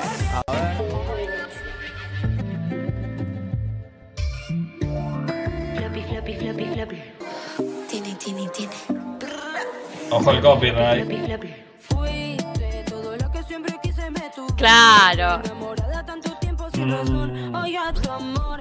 Y acá empiezan todo el mundo a decir que hubo copia, que no, que acá no hay originalidad. Esperá, Como porque si fuesen- Tini se está copiando. Tini se está copiando de Demi, de Demi Me da Lovato. mucha vergüenza. Pará, voy a decir otra cosa. Claro. Voy a decir algo, voy a decir Escuchen algo. lo que voy a decir algo. Floppy, floppy, floppy, floppy. Son cuatro. Menos mal. Menos mal. O sea, otra cosa. Miren al chabón que está al lado lo que va a hacer ahora, Bájenme. Bañera. que es más de lo mismo. ¿Cuántas cantantes se meten en una bañera a cantar? La tuya por mejor favor? igual, más espuma. La ¿eh? mía tenía Claro. mucha espuma. La tuya tiene más espuma. La de Tini poco presupuesto. No, no, no se van a meter con Tiri. Igual yo voy a decir una cosa. Amamos a Clasista. Tini, yo la admiro, Igual, ¿eh? igual te Ojo. banco porque sí. Hay que, uno cuando arranca tiene que inspirarse en los mejores. Tini es número uno. Pero no, Es se- la- no se inspiró, la copió de punta a punta. Me están cargando, chicos. Bueno, pará, pará, pará. ¿Pero de qué? ¿Cómo van a hacer eso conmigo? Vos sos un panqueque. Recién cuando miramos a mí yo te voy a defender. Me encanta Hop No, a mí me gusta. Sos No, no, un no, no. pancake. A mí me gusta la canción, Nah. pero, pero, pero, la locación, la ¿Quién forma de las cámaras, todo es ¿Qué te idéntico. pasa, tío? ¿Ese no es el de chiquititas? Yo cuando Si dije no eso, me defiendas No, no, mi yo no amor. dije nada. Uh, esto me da. Cringe, me da mucho cringe. Ya termina, ya termina. tranqui.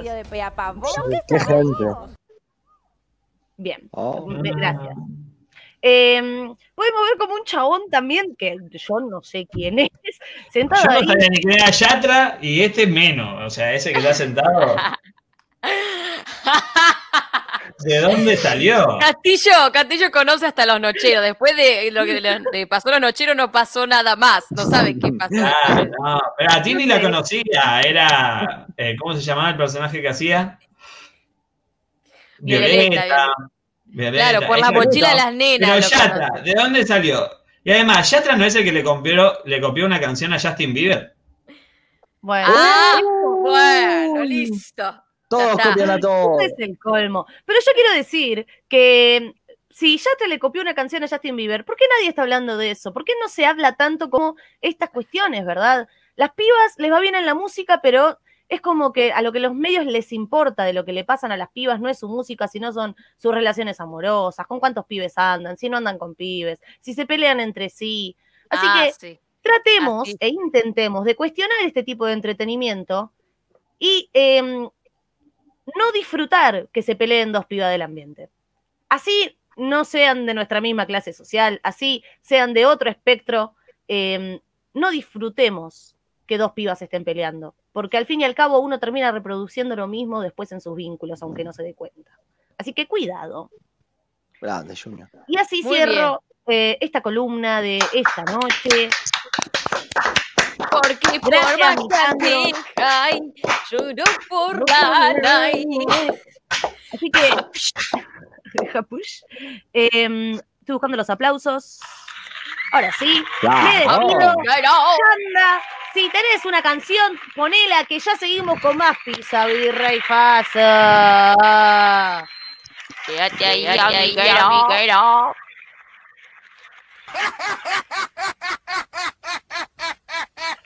amiguero.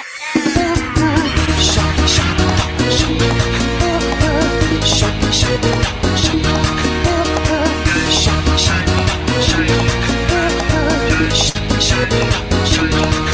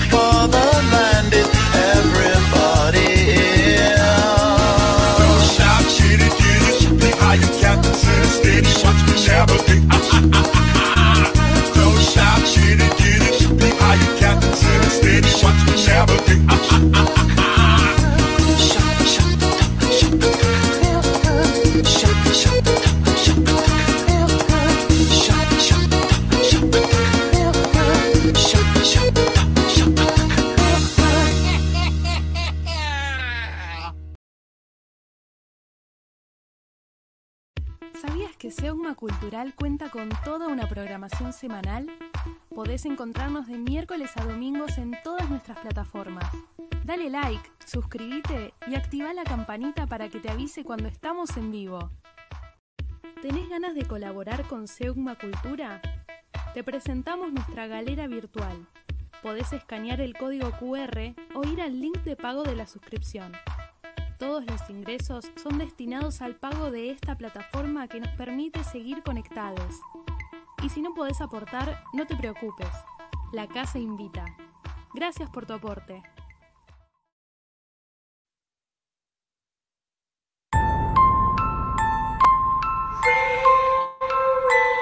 Misterio. No tan misterioso. Porque este no es ningún misterio. Bienvenidos y bienvenidos a. Me tallo. No era ningún misterio. O sea, a veces son misterios, a veces no son misterios. Hay que, hay que aceptar los cambios, che. Hoy sos bien, certezas, amigo. A veces queremos que algo sea certero, es verdad. Calame la platita, Exactamente. sí. Calate esa placa. ¿Hay anuncios em, para hacer? No, ¿no? ¿De qué? Lo que les dijimos siempre. Si quieren aportar a este hermoso proyecto, como ya vieron recién en la be- bella publicidad, hay un montón de programas de miércoles a domingo en esta plataforma y bueno, para que sigan existiendo, pueden hacer su aporte solidario a nuestra galería virtual o a los links que están en la descripción.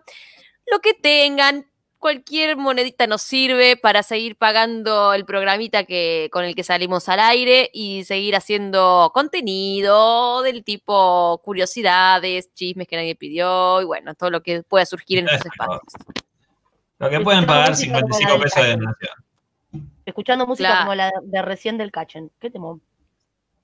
Temazo, temazo. Bueno, muchas gracias, Noni. Eh, como decía recién, este no es ningún misterio porque voy a traer una historia eh, bastante conocida y es sobre el estafador más grande del siglo XX.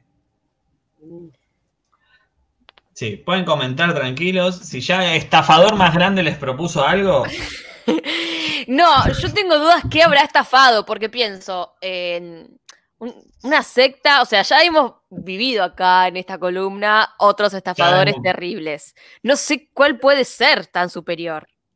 Este, ¿Este es este es del tipo. No, no Ah, es uruguayo. Este, este que voy a contar es del tipo que la gente suele encariñarse. Ah, son los peores, son los Mm. peores. Muerta. Atención. Y vamos a ver si después al final eh, simpatizamos o no con Víctor Lustin, el estafador del siglo XX. Acá, perdón, Castillo. Eh, Sí. Acá Nicandro dice que ace- acepta la propuesta, así que. Ah, Bueno, tarde, tarde. Decirle tarde porque estábamos en otra columna. Eh, despedido, Nicandro. Pasa que eh, él también tiene un- una vaca de señal, le llega tarde. Claro, él para otro Ah, lado de la bueno. provincia, pero también está lejos. Lo comprendo entonces. Bueno, bien, bien ahí, Nicandro, lo vamos a tener de, de columnista. Y estábamos hablando de Víctor Lustin, que este muchacho nació en 1890 en la República Checa. Atención con eso, ¿eh? No es nada irrelevante a la historia, pero atención. Era muy inteligente y ya de joven mostraba inclinación hacia la delincuencia. Parece que le gustaba la farra y le gustaba afanar al loco. De chiquito. De chiquito le gustaba la. Pero no había robado. Un Parece que robaba. pan? No, no, no. No, era adolescente, robaba carteras y hacía ese tipo de cosas, pero parece que era Ah. hábil con la prestidigitación, o eso lo estoy agregando yo, pero era muy inteligente. ¿Qué es eso? A la edad, eso es cuando hace los truquitos con las manos y ¿vieron Will Smith en Focus? Sí. Que chocaba Ah, a las mago. personas y afanaba la billetera. Como un medio mago, Sí. claro. La cosa que eh, Lustin eh, se aficionó al juego y a los 19 años, luego de insinuarse a una muchacha, recibió de un novio celoso un navajazo en la cara que le dejó una cicatriz permanente. Ah, Al toque. Medio. era una eh, cosa. Al toque. O sea, Yo creo, esto- no, no, yo creo que no fue un acosador, sino que se fue eh, a, a- a estar con una muchacha que tenía novio y el novio le cortó la cara. Celoso, Otro le violento. la cara. Celoso, Uy, claro. Hermana, rajá de ahí, ya. Sí, sí, sí, sí. Sí, bueno. La cosa que el, el mundo de Lampa lo fue transformando en un delincuente profesional. Y aprovechó el muchacho, que era bastante simpático, a dedicarse a lo que lo caracterizó por toda la historia, que fue la estafa. Hmm. La cosa empezó así. Él empezó a practicar estas estafas en unos eh, barcos que iban desde Francia a Nueva York.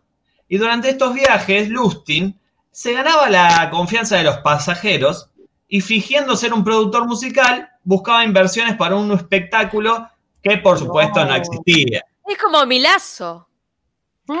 Claro, claro. como Vilazo. Pero con gente, atención a este dato, ¿eh? Gente que tenía mucho dinero. Él se hacía, no, no estafaba. Era un Robin atención, Primer paso. No sé si era un Robin Hood porque no la repartía tampoco. Un grupí a, lo- a los que tenían la moneda. A los que tenían la moneda, él les hacía la entradera. Fue así que fue ganando bastante guita y en Estados Unidos tenía unos bonos que valían aproximadamente 20 mil dólares. ¿Qué hizo Lustin? Se fue al banco y le dijo, bueno, muchachos, quiero una granja, tengo 20 mil dólares en bonos. Parece ser que la granja esa no era muy querida, así que el banco agarró y dijo, bueno, vamos a vendérsela a este loco. Y cuando se la vendieron, dijo Lustin, bueno, pongo en garantía la granja que acabo de comprar y pido 10 mil dólares de, de préstamo. No. Ah, El una buena jugada. eh. Pillo, el banco agarró y le dijo, de una, tomá los 10 mil dólares y poné tu casa en garantía. Pero atención con este dato, cuando estaban haciendo la transacción, Lustin puso otro sobre que no era el de los bonos. Y así fue como salió del banco con una granja, bonos 20 mil dólares en bonos y encima 10 mil que le habían prestado del banco. Claro. Mirá, nadie lo fue a buscar, no, no había dejado No. ni un teléfono, nada. Atención, Era Terrible. 1800 y pico, eh, atención a ese dato también. No teníamos las tecnologías de ahora, pero el banco agarró y dijo, contrato un detective privado y efectivamente lo encontraron a Lustin. Pero Claro, ¿qué estaba haciendo nuestro Rey. amigo Víctor? Atención, ¿qué estaba haciendo nuestro amigo Víctor? Porque acá es cuando uno empieza a simpatizar con él. Los estaba esperando. Y les dijo, Ah. cuando llegó, que no, le- no se les ocurra decir nada, porque ¿quién iba a confiar en un banco que cayera con semejante tontería? Ay, una Dios. tontería como cambiar simplemente un sobre arriba de la mesa. Así que. Exacto, el, ba- el banco dijo, no, vayámonos de acá, este nos prende fuego, y encima lo tuvieron que sobornar para que Víctor no diga nada. Para que no, estaba en la gran Es como los cuatro simuladores en uno, este hombre. Tal cual, amigo. Era, eh, eh, a mí me resulta increíble porque esto lo había planeado todo Víctor. Él era un genio de las estafas. A Víctor, bueno, lo perdonaron y lo sobornaron. Y ya estando en Estados Unidos, Víctor dijo, bueno, voy a em- a empezar a hacer un par de negocios. Y empezó a vender lo que se llamaba la caja rumana. ¿Qué era la caja rumana? Era una especie de impresora que imprimía billetes. Billetes de Ah, 100 claro. dólares. Como la casa de papel quiso hacer. Exacto, exactamente. Y agarró y les dijo, bueno, yo les vendo esta caja, la vendo, ¿sabes por qué? Porque tarda, tarda seis horas en hacer cada billete. Y los otros dijeron, bueno, pero esto con el tiempo va a ser más. ¿Cuánto la vendes? 30 mil dólares, le dijo Víctor. La cosa que lo mostró ahí y efectivamente imprimía billetes de 100. Pero eran tres billetes que había dejado Lustin adentro de la impresora. Cuando agarró, la vendió a 30 mil dólares. Las personas, claro, efectivamente, a, a las 12 horas tuvieron 200 dólares. Pero después la impresora empezó a imprimir billetes falsos. Eh, no billetes No. falsos, sino papeles en blanco. No, nada. Estafaba a estafadores. Claro, estafaba. Una Fue de las- Vendió demasiado varias. Eh, ¿No la entendiste, Noni? No entendí cómo eh, podía imprimir billetes eh, reales y después falsos. Porque él guardó tres billetes reales y después un puñado de papeles en blanco. Ah, Entonces la máquina era como una especie de dispenser de cosas que funcionaba, que él habrá programado para que funcione cada seis horas. Entonces, claro, a las primeras 12 horas eh, eh, salieron los billetes, pero después ya no salió más nada. Y encima 12 horas le habían dado a Lustin para que se tome el piojo. Imagínate. No, no estaba. claro, estaba re tranquilo. Esta- este chanchullo lo hizo varias veces, pero parece que la cosa se empezó a complicar en Estados Unidos y Víctor rajó a Francia. Estaba tomando un cafecito nuestro amigo Víctor y leyó que la Torre Eiffel estaba hecha percha y que salía más barato tirarla y volverla a hacer que arreglarla. Bueno, se ve que valía mucho arreglarla. Lustin vio en esto un negoción y agarró y citó a seis empresarios chatarreros más acaudalados de todo París en un hotel de lujo. Esperá, porque también tenía contactos este tipo. ¿Cómo se va a un país Obvio. que no conocía a nadie, llega y consigue una entrevista con los seis em- eh, empresarios más importantes? ¿Dónde sacó tenía- gente? Amiga, Bueno. si yo te pongo a vos 30 mil dólares en pleno microcentro y te digo, toma, amiga, empezá a conocer gente, estafa, sabés cómo estás, estafas a todo, amiga. Te pongo 30 mil dólares en el bolsillo y te pongo en microcentro, haces un desastre. Pato, por cuestiones legales no puedo responder. eh, Perdón, perdón, perdón, vuelvo. de dinero no Confesiones podemos hablar. Confesiones del programa. Bueno, parece ser que Víctor, ¿sabés cómo consiguió todo, Noni? Se reunió con un, un chabón y le hizo imprimir un montón de, de papeles que decían como que él trabajaba en el gobierno. Se reunió Ay, con esto. Un simulador, sí. el chabón. Era un simulador real. Se reunió con, con los chatarreros y les dijo que iban a vender la Torre Eiffel por chatarra, pero que era un secreto de Estado. Y al que haga la mayor oferta se la iba a vender. Estaba vendiendo la Torre Eiffel. Atención con eso. No, es un montón. El chabón salió, Yo lo quiero pero mucho. se dio cuenta, él no se iba. Sí, sí, ¿vieron? ¿Vieron? Cómo caen en las tentaciones del Víctor. Él se dio cuenta, en realidad no se iba a reunir con los seis chatarreros, sino estaba eligiendo a quién iba a agarrar de todos ellos. Y agarró a Andrés Poinson, que parecía ser el más inseguro. Y le dijo aparte, escúchame, te la vendo a vos, pero si me das un soborno. Ah, el muchacho, André, dijo, esta es la mía, tengo un negocio, le pagó y le pagó el soborno.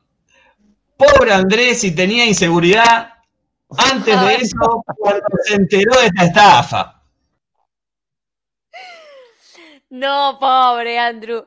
Em, la verdad que muy hábil, porque también igual podría haber eh, hecho lo mismo con el resto, ¿no? A todos les decía, te la vendo a vos, dame un soborno y se quedaba con el soborno de todos. Mm. No fue tan inteligente ahí. Pero para mí sí, amiga, él, él era un hacedor del tiempo, él que necesitaba tiempo para huir siempre. Si hacía eso, explotaba la bomba en 10 minutos, 5 minutos. Como que había más posibilidades que se den cuenta. Bajamos de callado, escuchame, lo llamaba a un costado, te la voy a vender a vos, pero dame la cometa, arreglamos después, dale. Le daba la plata, este se callaba, no decía nada y este estaba corriendo ya. ¿Dónde está Castillo? ¿Esto termina acá o sigue? No, no, no, yo creo que. Ah, acá está. seguimos, seguimos, seguimos haciendo. No, otra vez, siempre pasa lo mucho. mismo. Cada vez que él ¿Se cuenta habrá alguna verdad, Hola, hola, hola, algo hola. pasa. Ah, ¿Se habrá no. llevado Luding, Víctor Luding? Se ¿Me lo escuchan llevó a lo? Admussen. Sí, ahora sí, se Castillo. escucha re bien. Víctor, Bien, ¿sos bien, vos? bien. Nos quedamos en la parte que ese le daban fan- soborno. ¿Sos vos, Víctor? Bueno, claro, le agarró al más inseguro, Sí. que fue André, le pagó el soborno y agarró toda la guita y se las tomó para Estados Unidos. Y pobre Andrés quedó en la pampa y en la vida, en pampa y la vida, y no se animó a hacer la denuncia, porque estaba muy Avergonzado. estaba muy avergonzado y no se animó a hacer la denuncia. Y es una estafa muy grande. Es una estafa muy grande. Sí, sí. Claro. Yo me imagino a los que le toman la denuncia diciendo, ¿te vendió la Torre Eiffel? o sea, vos compraste la Torre Eiffel, es como que yo vaya y me vendan el obelisco. Es una boludez pensar, pero cayó el chabón, cayó. Y bueno, sí, también hay, hay, y eso que no era época de fake news, ¿eh? Un vendedor nato, digamos, ¿no? Un vendedor nato, te vendía lo que sea. Vendía lo que sea. Pero acá no terminaron las aventuras de, de nuestro amigo Víctor, porque agarró toda la guita, se las tomó para Estados Unidos, tranquilísimo, porque Andrés no iba a hacer nada, y se quedó en Chicago, donde conoció a Al Capone. Y acá es cuando uno agarra y dice, atención, no, no, no, ya estás queriendo estafar a Al Capone. No, loco. Ah, Vos podés estafar a Andrew, que Claro. cree que le vas a vender la Torre Eiffel, pero Al Capone, No. cualquiera de- lo iba a estafar en cualquier momento, a Andrew también. claro, Andrew estaba ahí para que lo estafen, hay que decir las cosas como son. Estaba en la esquinita esperando que vengan y lo, lo pobre lo bolsillan de todos lados, pobre Andrew. Inspector de billetera le sacabas todo al, al Claro, pobre claro. Andrew. Pobre Andrew estaba ahí para el cachetazo. Pero bueno, Al Capone no. Al Capone no. Oh, Y no. Lustin dijo, yo soy Víctor, o sea, vendí la Torre Eiffel, no me para Claro. nadie, dijo. A mí no me para nadie. Se le presentó al Capone y le dijo, quiero 50 mil dólares para hacer una estafa. Bueno, Al Capone dijo, 50 mil dólares no me figuran nada, porque claramente él tenía ingresos mucho más grandes, y le dijo, dale, yo te la doy, pero si te haces el piola te mato. Corta. Listo. Así Como no nuestro Ah, contrato dijo, con Pato, básicamente. Claro. Es un No, contrato Sí, de muerte. claro.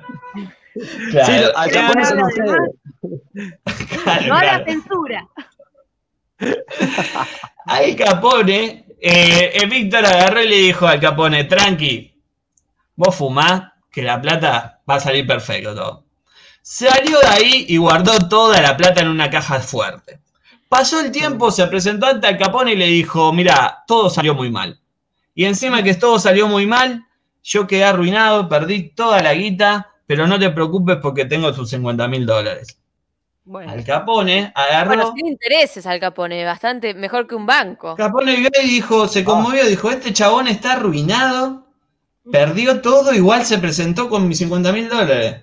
Bueno, le voy a dar 5 para que, por todo lo que había hecho, por haber sacrificado su propia economía para cumplirle a- al, al padrino. Se y era exactamente lo que estaba esperando Lustin. Él estaba esperando que Al Capone se le agarrara ternura con él y se llevara Claro. alguna cometa. No sabía qué número, pero sabía que se iba a llevar algo. Mm, Estamos hablando de una persona bastante valiente, la verdad, eso hay que decirlo. Y él Muy ya envalentonado. Sí, no sé, Claro, amigo, es muy inteligente. Vendió la Claro, Torre Eiffel. O sea, ¿quién vende la Torre Eiffel? El chabón agarró y se fue a, a París y Vivía como ya está también. todo. Sí, vivía escapando. Se Claro. rajó para París y cuando llegó sabía cómo era la onda, eh, pero le salió mal y se tuvo que rajar para Nebraska. Ahí se asoció con un farmacéutico, William Waltz. Ojo, ¿eh? William Waltz. Como Walter White. Y el químico Tom Shaw, para fabricar planchas de impresión de billetes y falsificar dinero a gran escala. Y esto Castillo. funcionó muy bien, ¿sí? Castillo, ¿te puedo pedir eh, un favor técnico? ¿Sí? Eh, habla un poco más lejos del micrófono porque te está haciendo como que cuando levantas mucho la voz satura. Eso solo. Bien. Bueno, muchas gracias. Ahí estoy bien. Muchas gracias, me gusta, me gusta la producción de este programa. La cosa que, ¿dónde nos quedamos? Donde fabricaba billetes, ¿no? Sí. En Sí, la Nebraska. planchuela, químico, quilombo. Esto Guala, agarró el en chabón, estuvo falsificando, falsificando durante cinco años y cree, se cree que la cifra llegó a cientos de miles de dólares, luego falsificados. Pero parece que fue el factor humano que se encargó de atrapar a nuestro amigo Víctor, porque su novia se enteró que él había iniciado una relación paralela con la joven amante Schwab y se vengó realizando una llamada delatora anónima al FBI. Cuando dicen joven, ¿qué tan joven? Y no sabemos. Pero joven, tu Víctor ya debería de- ser grande. Sí, la, la historia oculta muchos casos de pedofilia. Él también un poco eh, subestimaba muchísimo a, a su pareja, porque nunca se dio cuenta que esa persona podía delatarlo en cualquier momento, por lo menos. Eso no fue eso no fue teóricamente lo que pasó con los bolsos, no, los cuadernos de uno que atraparon. ¿Se acuerdan de eso? No. Siempre echan la culpa a las minas. Bueno, y la cosa que cayó, cayó el señor Víctor, y lo Cayó metieron en cana, una cárcel. amigo. Cayó en cana por esta llamada y lo metieron en Nueva York. Admitió conocer a sus socios, pero negó saber a qué se dedicaban. Sin embargo, encontraron una llave donde guardaba toda la plata No. falsificada y las, planchuelas con las que se habían imprimido. Cheque, che, cheque, checa. Olvídate, esto agarró y lo imputó muy, muy mal a, a Víctor y parece que era todo el final.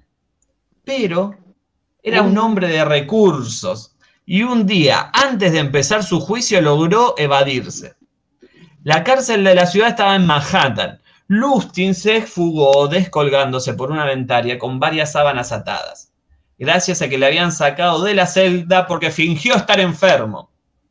En la celda, antes de irse, dejó una cita de los miserables que decía, la ley no fue hecha por Dios y los hombres pueden equivocarse. Dejó esa cita, Al ángulo. se fue Relaciones, y Víctor me- se me marchó. mi mujer. Exactamente, agarró, dejó esa nota, se marchó y bueno, la historia continuó. Él finalmente lo atraparon, murió preso, pero podríamos decir que la historia terminó acá, en esta última frase de Víctor. Y ahora yo, antes de irme, quiero hacer una pregunta. ¿Simpatizaron o no simpatizaron con Víctor? Eh, sí, a mí me hizo acordar mucho a la película Atrápame si puedes, de Leonardo- con Leonardo DiCaprio. Es un poco Tuvo una eso. buena historia. Tuvo una buena historia. ¿Eso lo hace una buena persona? No lo sé. No, No, a claro. ver, con todo el poder que tenía él, que era de los cuatro simuladores en uno, o sea, el poder de Serravena, Santos, Lampone, o sea, eh, todo en uno, vos tenés todo ese poder y lo usás solamente para generar Para dinero, hacer o mi sea, lazo. Para hacer mi lazo. para hacer milazo, claro, o sea, tenés tanto poder, usalo para el bien, No sé. hermano. A mí me para pasa con, este tipo, a mí me pasa con este tipo de, de cosas, lo que me pasa cuando veo una película de Chaplin. Todos vemos que Chaplin le está pegando una patada al policía, pero el policía no lo ve. Y eso genera, no quiero generalizar, pero por eso son los casos de admiración a Robin Hood, por eso son los casos eh, a personas que burlaron las autoridades. Sí, Y sí, sí. yo creo que por ese lado se lleva eh, Mm, un, un- un visto bueno. La verdad que su fin era simplemente burgués, no era que hacía nada por la comunidad, él no repartía la plata como Robin Hood, pero hay algo de la burla, así como el robo del siglo, hay algo de la burla que hace cierta simpatía Simpat- por estas cosas. Tal cual. Bueno, eso es cierto. Sí, sí. sí, estoy de acuerdo, pero también pienso que, eh, como dijo hace un rato Noni, si vos tenés que elegir entre ser simulador y ser milazo, elegí ser simulador. Eso voy a decir. Sí, ni hablar. Sí, sí, sí. Pero vamos a quedarnos porque lo que hacían los simuladores también era ilegal. No nos olvidemos de Pero eso. de, de buena causa. Hay una buena causa. Claro, había un sentido de algo, justicia. Sí, había un sentido cual. de justicia. Había Pero algo de yo- nobleza. Había algo de nobleza, es verdad, porque hacían por causa, que cobraban también. No era que, Oh, que no cobraban. Pero es verdad que este lo hace más por guita. Sin embargo, hay algo que me quiero quedar con esta frase que dice: La ley no fue hecha por Dios y el hombre, hoy podríamos del hombre y la mujer, pueden equivocarse. Eso me parece que es una gran es frase. linda frase. Es una Me gran gusta, frase. porque él le encuentra como el, el huequito para meterse en, en las trampas del sistema. Claro. Exacto, exacto. Bueno, amigues, hasta aquí llegó mi columna de Víctor. Muy Luz. buena columna. Muy buena columna, aplauso para Castillo. Voy a ponerle. Víctor a mi hijo.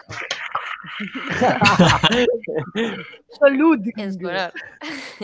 bueno, gente, Handa ahí nos pidió que mm, vayamos cerrando, porque ya no sé qué hora es, pero a mí ya me pica el bagre, así que hay que ir a cocinar. Eh, Ha Ah. sido un programa divino, yo me reí mucho. eh, el programa del reencuentro, de la reconciliación con Pato. Bien. También un aplauso para eso, ¿no? Vamos, aplauso para la amistad, Ha transcurrido el programa en paz, nadie también ninguna silla, Nada, muy tranquilo todo. todo Muy tranquilo. Se ha cumplido Eh, el, el- el bozal, bueno. El bozal Legal, legal. sí. Yo me tengo que ir adaptando, me- por momentos me voy, pero bueno, acá tengo el machete y a medida que pasen los programas voy a estar más estudiado, ¿no? Sí, sí, Bien, bien. tenemos que ir practicando porque la verdad que eh, son es muy largo. El expediente son carpetas y carpetas, pero bueno, no terminamos de leerlo. Todavía tenemos otra citación el jueves eh, por la mañana Sí, para sí, resolver sí. algunas cuestiones. Pero bueno, Vamos, tranqui, estamos acá recta, vamos, vamos. solucionando problemas legales. eh, Hoy pero igual lo seguimos. Pato admitió que, mm, que había estado el otro día cuando firmamos ahí el contrato. A mí me pareció verlo a Pato, pero pensé que no era, porque tenía un sombrero y un bigote falso. Sí. Y, y también los Él no la- fue de verdad, no fue. Yo quiero decir algo. Me eso asesoró Jordan. Jordan, amigo, se dio vuelta Eh, y ahora es mi abogado. Así que tened cuidado. Tiene esas cosas, tiene esas cosas Jordan, es la verdad. Pero ojo que Jordan es bastante Víctor, amigo, ¿eh? Eres muy justo también. Uy, muy justo. Ojo, es el Víctor Eh. que yo conozco en, en- en mi vida. Claro, pero Jordan Bien. es un simulador. No es un milazo. Es mitad, mitad. Mitad, mitad. Lo encontrás un sábado a las 2 de la madrugada y bueno, no sé, no lo sé. Pero bueno, es el azar, ¿no? La vida, la vida misma. Pasé para unas chelas. Sí, Está muy Acá rico. Leandro Oh, dice, eh, estaba enojado, pero este programa me volvió a las alegrías. Quizás nunca hagamos las paces, pero ha sido un programa, eh, un hermoso programa. Bueno, la verdad que no, no vamos a hacer las paces, Lean. Eh, Escribió un Suerte montón, con su- un montón de carpetas. Suerte con Detrás de las Paredes. Es un programa que yo no recomiendo escuchar porque la verdad que si quieren escuchar, para escuchar ellos me pueden escuchar nosotros al otro día, hablamos de lo mismo prácticamente.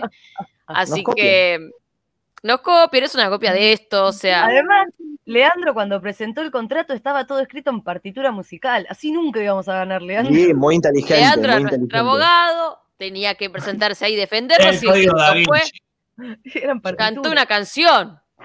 Y presentó partituras. Es más, firmó con un sol sostenido.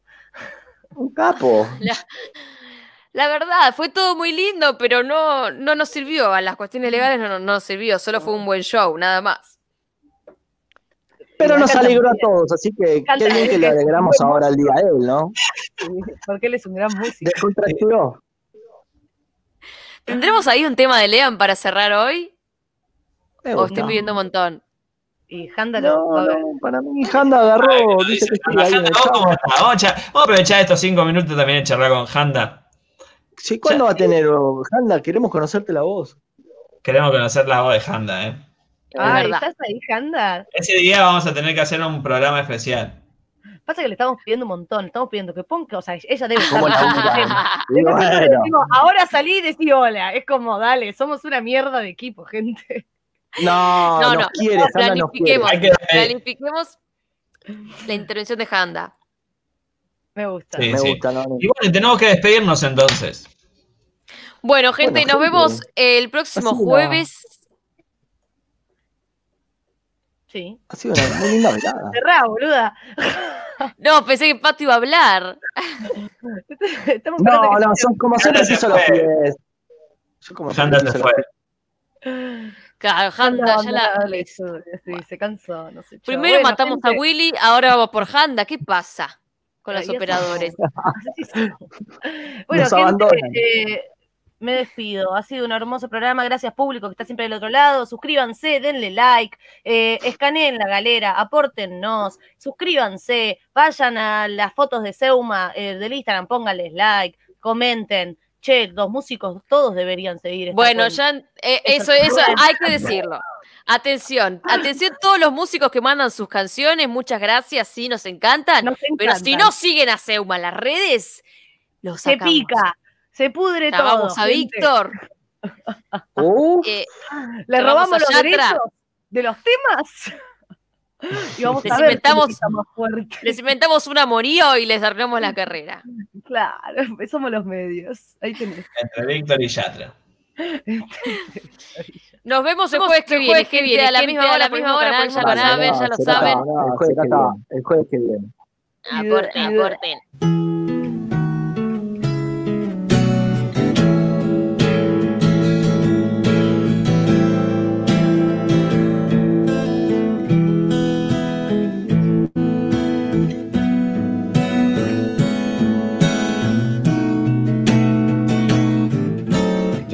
Un velo y me cubrí bajo del drama.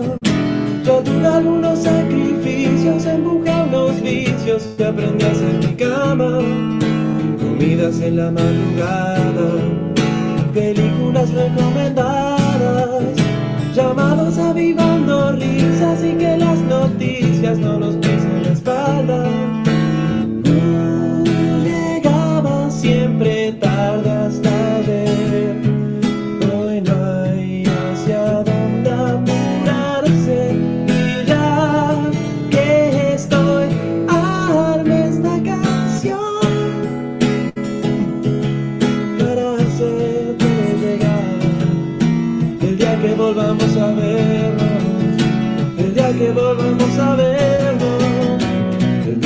Cantaba el himno. Dejó dormida la persiana